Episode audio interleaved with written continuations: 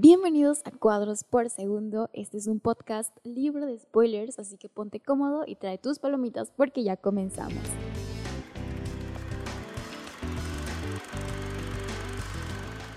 Bienvenidos una vez más a Cuadros por Segundo. Yo soy Viani Chicati y estoy bien contenta de tenerlos conmigo una vez más. No saben el episodio que les espera el día de hoy, si va a estar potente. Y bueno, antes de iniciar, quiero recordarles que en este podcast no somos expertos de cine, ni tampoco somos críticos de la academia, ni nada de eso. Aquí meramente es por diversión y para echar la plática a gusto. Como ya vieron en el título, quería que este 8 de marzo no pasara desapercibido. Eh, para los que no sepan, el 8 de marzo es el Día Internacional de la Mujer. Y ojo, si eres vato, yo creo que sí te va a interesar este episodio porque después de escucharlo vas a ver las películas desde otra perspectiva y neta creo que es útil para todos. Y antes de que empiecen a felicitarnos, por favor, no lo hagan. En serio, no nos feliciten en el Día de la Mujer. Este día no es como de celebración, sino más bien es conmemorativo. Y les voy a contar por qué. Antes de empezar, creo que es importante tener el contexto bien y conocer por qué surge el Día de la Mujer. Este día se ha conmemorado eh, a raíz de muchos sucesos trágicos. Entonces, viajemos hasta 1909 eh, a Nueva York, donde muchas mujeres salieron a las calles para pedir igualdad de condiciones, mejores salarios, reducir sus jornadas de trabajo y también el derecho al voto. Ahora vayamos al 25 de marzo de 1911. En ese día, 129 mujeres murieron en un incendio en la fábrica Triangle Shirtwaist de Nueva York. Esto evidenció las terribles condiciones en las que trabajaban estas mujeres y parte de la tragedia se debe a que acostumbraban a bloquear las puertas del edificio para evitar que los trabajadores pudieran tomar descansos o hicieran pausas. Inclusive las mujeres tenían que pedir permiso para ir al baño. También por esto eh, muchas personas prefirieron arrojarse desde el noveno piso del edificio para poder escapar de las llamas. Y pues eventualmente este trágico evento visualizó mucho la lucha no solo del sector obrero, sino también de las mujeres. Así que pues como que no se antoja que nos feliciten, la verdad. Eh, espérense nuestros cumpleaños, a Navidad o Año Nuevo. Así que si quieren apoyar de alguna manera, yo creo que lo importante es respetar todos estos años de lucha por la visibilidad y por la igualdad de condiciones. Les recuerdo que todos los cambios se logran con revoluciones y pueden ser actos chiquititos o muy grandotes. Todos, todos tienen impacto. Y pues ya con este contexto, yo creo que ya podemos continuar ahora sí de lleno en el podcast, en el episodio de esta semana, porque el cine es bien bonito, te hace sentir cosas bien bonitas. Pero lo cierto es que es una industria que está dominada por hombres y pues no tenemos que ir muy lejos para notarlo, lo vemos reflejado en las películas y también en el entorno social. Fue justamente en esta industria donde surgió el movimiento de Me Too. Recuerdan, eh, no sé, cientos de mujeres se atrevieron a denunciar abusos por parte de sus propios compañeros de trabajo, ya sean actores, guionistas, productores, directores, etcétera. Y es que chequen, escriben papeles para mujeres y muchas veces están bien alejados de la realidad. Y yo sé que el cine no tiene ese, esa responsabilidad de educarnos, pero igual muchas veces replicamos estas cosas inconscientemente. Les voy a poner un ejemplo así bien facilísimo. Vámonos a Braveheart, esta peli de 1995, está dirigida por Mel Gibson. Fue súper galardonada, súper exitosa y pues sí está entretenida, sí tiene como sus buenas partes. Pero vámonos a una de las primeras escenas de esta película. Llega William Wallace, el vato este que interpreta eh, Mel Gibson, con su super melena y montado a caballo, súper varonil el vato. Y en eso la morra, que es su interés amoroso, nota que ya llegó y se lo queda mirando por un rato así bien impactada por su virilidad. Y el vato ni siquiera la voltea a ver, o sea, dude, neta, no sé quién le dijo al guionista que las mujeres así funcionamos. O sea, neta, no, no.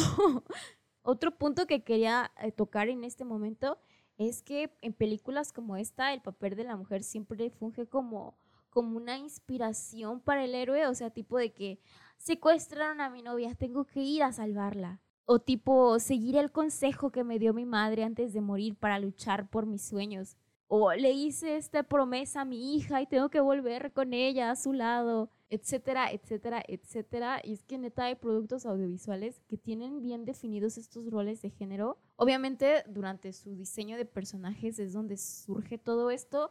Sin embargo, hay veces en las que sí se pasan, o sea, y ojo, no estoy diciendo que sean malas películas, sino que más bien se siguen apegando a algunos estereotipos que sí pueden funcionar como una herramienta al momento de contar una historia, pero también hay que tomar en cuenta que existen muchísimos otros factores que afectan eh, a la identidad de cada quien. O sea, no solo es el género.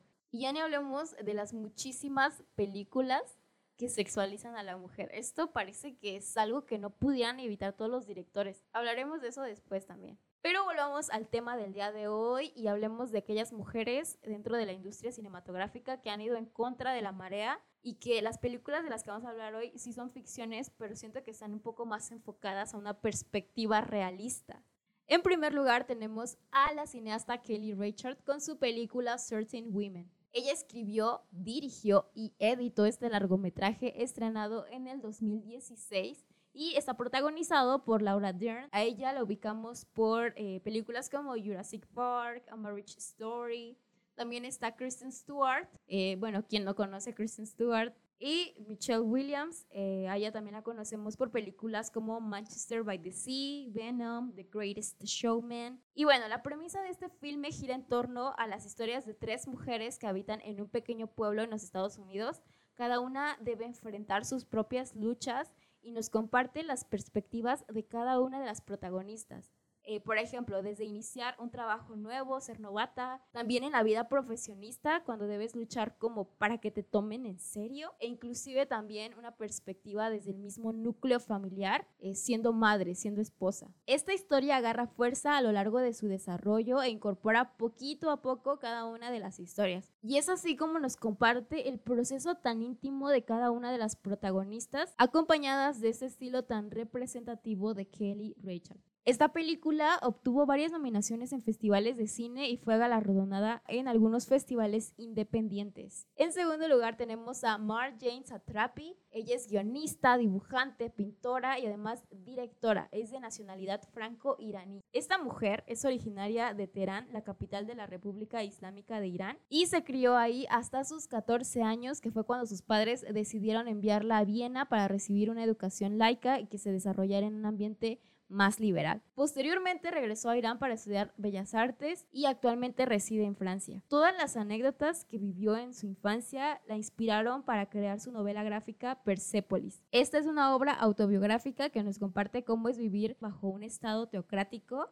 que básicamente es cuando la religión dominante de un territorio influye sobre los gobernantes o líderes para aplicar leyes y tomar decisiones. Y es así como nos cuenta cómo es para una niña crecer y adaptarse dentro de este régimen. La novela fue dividida en cuatro tomos y se publicaron a lo largo de los años 2000 y 2003.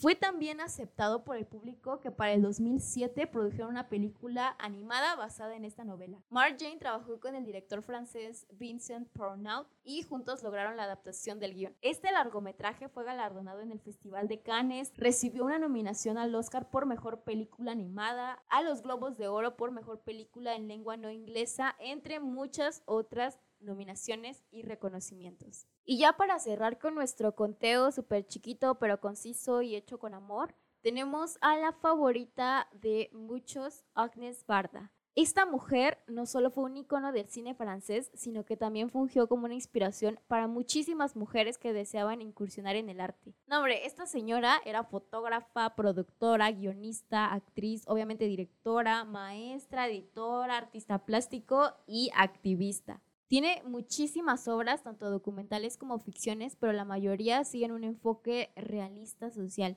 Y es que el día de hoy vengo a recomendarles una película que se llama Una canta, la otra no. Esta película neta se siente como un abrazo. Nos deja conocer de manera bien cerquita la relación entre dos amigas y las dificultades personales que atraviesan cada una de ellas. Lo bello de este filme es que inclusive con el paso de los años, los viajes, el trabajo, los hijos, estas mujeres tratan de mantener su amistad y apoyarse mutuamente. Y aunque esta película fue estrenada en 1970, Barda toca temas que son bastante polémicos hasta la fecha, como la educación sexual, los roles de género y la facultad de la mujer para poder decidir sobre su propio cuerpo. Todo esto acompañado de un guion que se acerca mucho a la poesía, unos planos que atraen al espectador, unos colores cálidos y además performances experimentales que se agradecen muchísimo. No, hombre, esta película tiene de todo, es, es muy bella. Y es así como llegamos al final de nuestro listado por el episodio del día de hoy. Eh, como hoy existen muchísimas, muchísimas mujeres talentosas que se van abriendo paso en esta industria. Eh, podemos mencionar algunas como por ejemplo Katie Jan, que ha trabajado con DC, eh, Jennifer Lee, que es la mujer que está detrás de todo este éxito de Frozen, eh, Sofía Coppola, que ya hablamos de ella en el primer episodio, y ha estado luchando todos estos años para forjar su propio estilo y separándose muchísimo del legado de su papá. También tenemos a Greta Gerwig, que igual hablamos de ella hace poquito, es guionista, actriz, directora, eh, tenemos películas de ella como Lady Bird, como Mujercitas, también hablemos de Lucrecia Martel, cineasta argentina que igual, que igual aprovechó el cine para tocar problemáticas sociales. Ángeles Cruz, guionista y directora oaxaqueña, va a estrenar en estos días eh, su más reciente obra, Nudo Mixteco, este 9 de marzo. Y lo que podemos hacer es apoyar, apoyar muchísimo el, el cine hecho por mujeres y ser un poquito más críticos con lo que consumimos, con lo que se nos vende.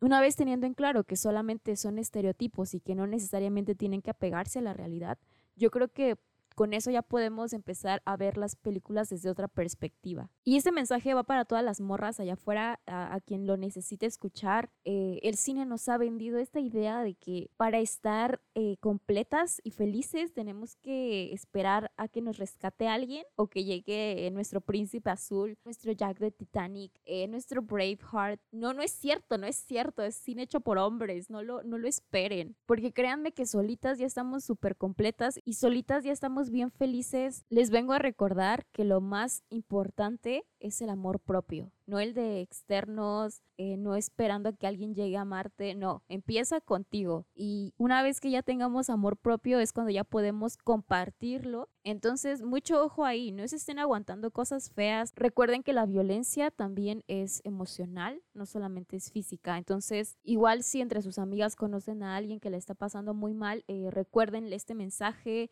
eh, apóyenla, seamos sororas entre nosotras también. Y recuerden también si necesitan ayuda profesional, ir a terapia, eh, existen muchas formas para empezar a construir este amor propio. Y yo todavía tengo esperanzas que algún día las cosas realmente vayan a cambiar. Y ahora sí me despido, esto fue todo por el episodio de esta semana. Espero que lo hayan disfrutado muchísimo y que se les haya quedado un poco de este mensaje que les compartí. Inclusive creo que si eres vato, eh, este episodio te pudo haber servido tal vez para conocer un poco mejor nuestro punto de vista, nuestra perspectiva de la vida y también para conocer obviamente eh, cineastas que reflejan de una forma más verídica tal vez la perspectiva femenina. Y bueno, nos pueden encontrar en redes sociales como Instagram, estamos como arroba cuadros por segundo, eh, el por es una X. En TikTok igual estamos como arroba cuadros por segundo. Y a mí me encuentran como arroba Viani eh, igual en Twitter, Instagram, TikTok, Viani con B de Batman y Chicati con doble T. Recuerden lavarse sus manitas y usar sus cubrebocas para escucharnos la próxima semana. Adiós.